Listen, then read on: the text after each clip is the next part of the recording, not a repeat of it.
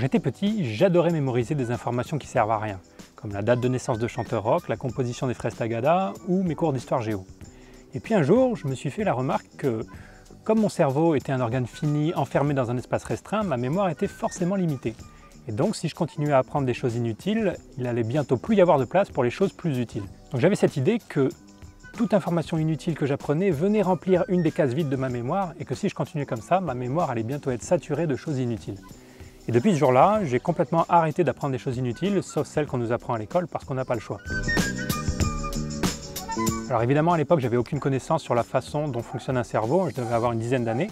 Et ce qui est marrant, c'est que je devais être à nouveau confronté à la question de l'infinité de la mémoire bien des années plus tard, pendant mes études en sciences cognitives, quand j'ai découvert le neurone Jennifer Aniston ou le neurone de concept, mais on va garder le terme de neurone Jennifer Aniston parce que c'est quand même plus glamour. pour bien comprendre ce neurone Jennifer Aniston, il faut que je vous raconte une petite histoire. Alors on est au début des années 2000, euh, pas très loin de Los Angeles, et des patients épileptiques sont sur le point de se faire opérer.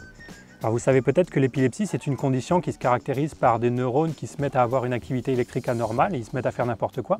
Et parfois on est capable de soigner ça avec des médicaments, mais quand les médicaments ne suffisent pas, il faut passer à la chirurgie.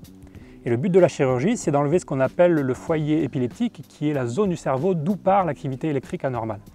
Et tout ça, bien sûr, en enlevant le strict minimum, hein, il n'est pas question d'enlever des morceaux de cerveau à la louche.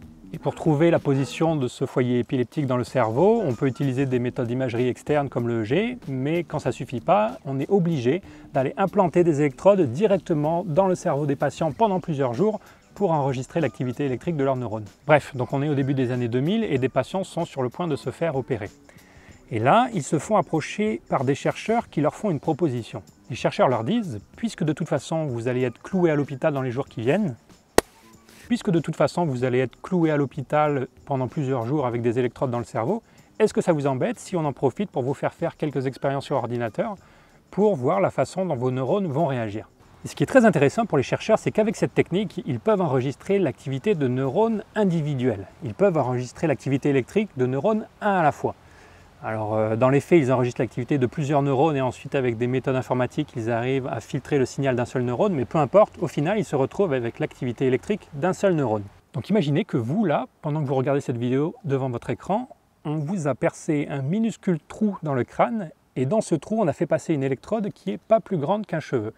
Et grâce à cette électrode, on est capable d'enregistrer l'activité d'un seul de vos neurones parmi les dizaines de milliards de neurones que vous avez.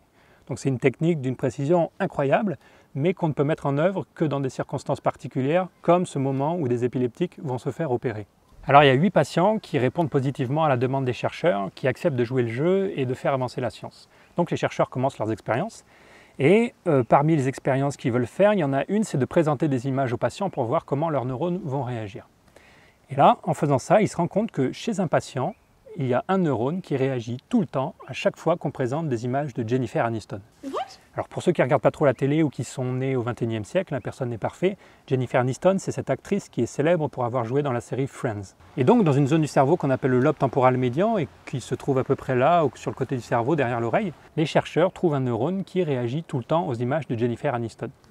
Vous lui présentez une image de Bill Clinton, pas de réaction, une image d'araignée, pas de réaction, une image de la tour Eiffel, pas de réaction. Quand je dis que le neurone réagit, c'est qu'il se met à produire une activité électrique particulière, peu importe les détails, mais disons que le neurone s'active, il s'excite en quelque sorte. Et il s'excite tout le temps pour les images de Jennifer Aniston. Et ce qui est plus intéressant, c'est qu'il s'excite pour Jennifer Aniston, peu importe la façon dont vous lui présentez Jennifer Aniston. Peu importe que Jennifer Aniston soit en train de sourire, de pleurer ou en train de griller des chamallows devant un feu de camp, le neurone s'excite. Peu importe que Jennifer Aniston soit présentée en gros plan, en plan large, en plongée, en contre-plongée, le neurone s'excite. Donc c'est comme si le neurone nous disait peu importe la façon dont tu me présentes Jennifer Aniston, tant que je reconnais que c'est Jennifer Aniston, je m'excite. Et doublement plus intéressant, le neurone ne réagit pas qu'à des images de Jennifer Aniston, il réagit aussi au nom Jennifer Aniston écrit sur un écran, et il réagit aussi au nom Jennifer Aniston prononcé à voix haute.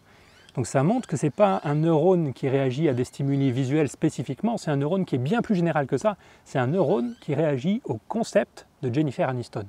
Vous-même qui regardez cette vidéo, pour peu que vous connaissiez Jennifer Aniston avant de lancer cette vidéo, vous avez probablement dans le cerveau un neurone qui est spécialisé dans la reconnaissance du concept Jennifer Aniston.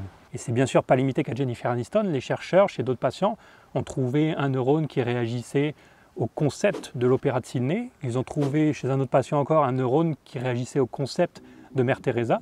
Et chez un autre patient encore, ils ont trouvé un neurone qui réagissait au concept de Luke Skywalker. Donc il se pourrait bien que pour chacun des concepts importants de votre vie, vous ayez des neurones de concepts associés dans votre cerveau.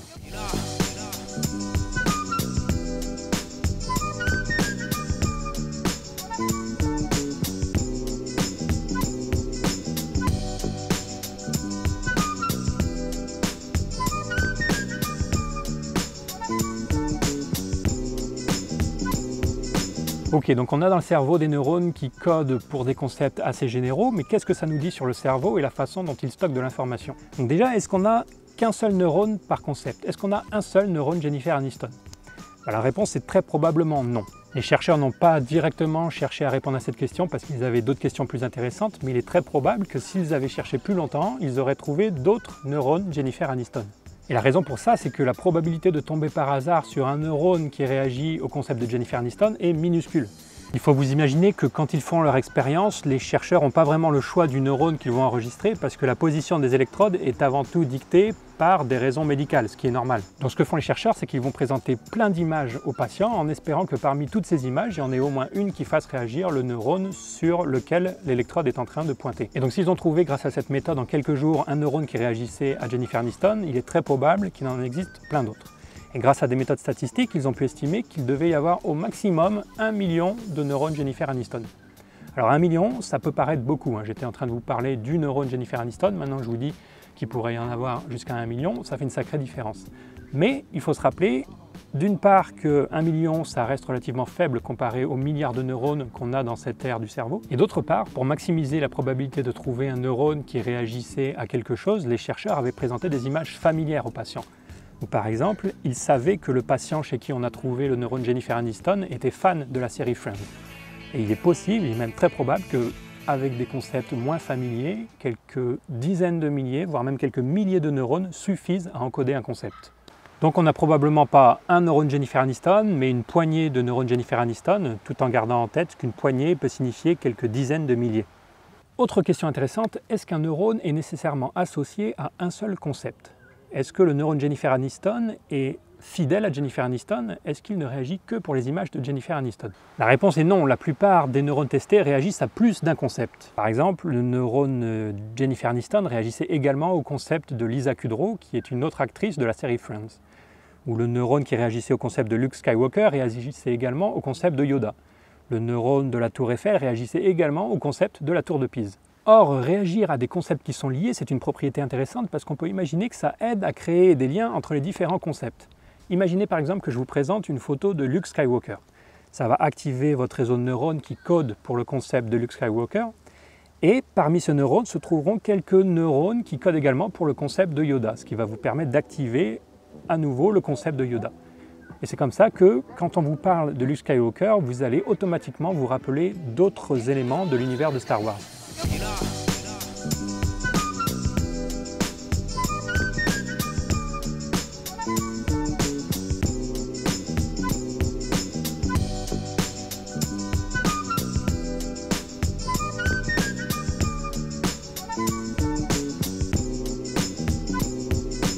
Alors on vient de voir qu'un neurone pouvait coder pour plusieurs concepts, mais ne vous imaginez pas qu'un neurone puisse coder pour des milliers de concepts. Les chercheurs estiment que au maximum un neurone peut coder pour quelques dizaines de concepts.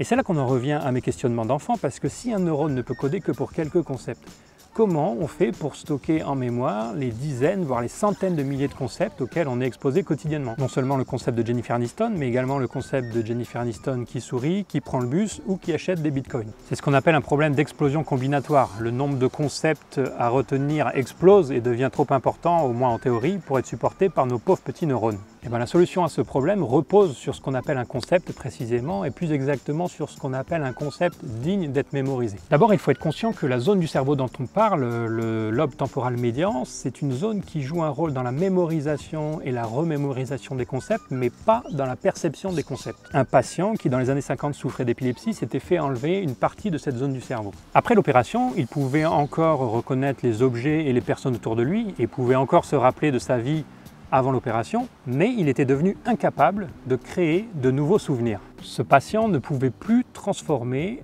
sa vie en nouveaux souvenirs, un peu comme dans le film Memento pour ceux qui l'ont vu.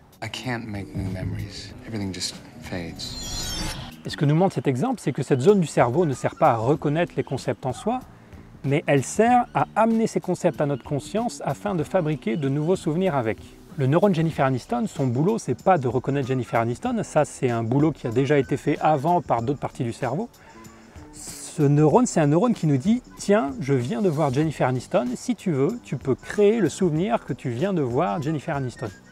Ou encore, c'est un neurone qui dit Tiens, je viens de voir Jennifer Aniston, c'est un concept qui est associé au concept de Lisa Kudrow. Le neurone Jennifer Aniston, c'est une brique qui sert à créer de nouveaux souvenirs et qui sert à lier les concepts entre eux au moment de la remémoration de souvenirs anciens. Et c'est important de savoir que ces neurones, ce sont des neurones de mémorisation plus que de perception, parce qu'on n'a pas envie de se rappeler d'une quantité incroyable de détails à chaque fois qu'on fait quelque chose. C'est utile que le neurone Jennifer Aniston il réagisse au concept de Jennifer Aniston en général et pas plus spécifiquement à Jennifer Aniston qui sourit ou qui porte des tongs. Parce que quand on voit Jennifer Aniston à la télé ou quand on déjeune avec elle en ce qui me concerne, on n'a pas envie de se rappeler de chacun des détails qui la composent, comme euh, la couleur de ses vêtements ou la marque de ses lunettes ou bien le nombre de boutons qu'elle a sur son visage. Donc pour ces neurones Jennifer Aniston, Jennifer Aniston qui sourit n'est pas un concept pertinent qui vaut la peine d'être mémorisé sur le long terme.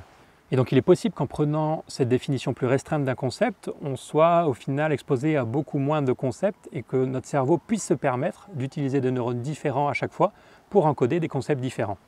Alors attention, c'est important que vous généralisiez pas ce que je vous dis là à l'ensemble du cerveau. Là, je vous parle de ce qui se passe dans une zone bien précise du cerveau qui est impliquée, comme on l'a vu, euh, entre autres dans la mémoire des choses qui nous sont arrivées dans la vie, ce qu'on appelle la mémoire épisodique. Mais il existe d'autres types de mémoires qui stockent des informations différentes et on a de bonnes raisons de penser que dans les zones du cerveau qui codent pour ces autres types de mémoires, l'organisation neuronale est différente. Ce n'est pas le sujet de cette vidéo et je vous mets des liens dans la description pour ceux qui veulent en savoir plus, mais en tout cas ne prenez pas cette vidéo comme un cours général sur l'organisation de la mémoire dans le cerveau, prenez-la plutôt comme euh, une introduction à la mémoire à travers un exemple amusant qui est l'exemple du neurone Jennifer Aniston.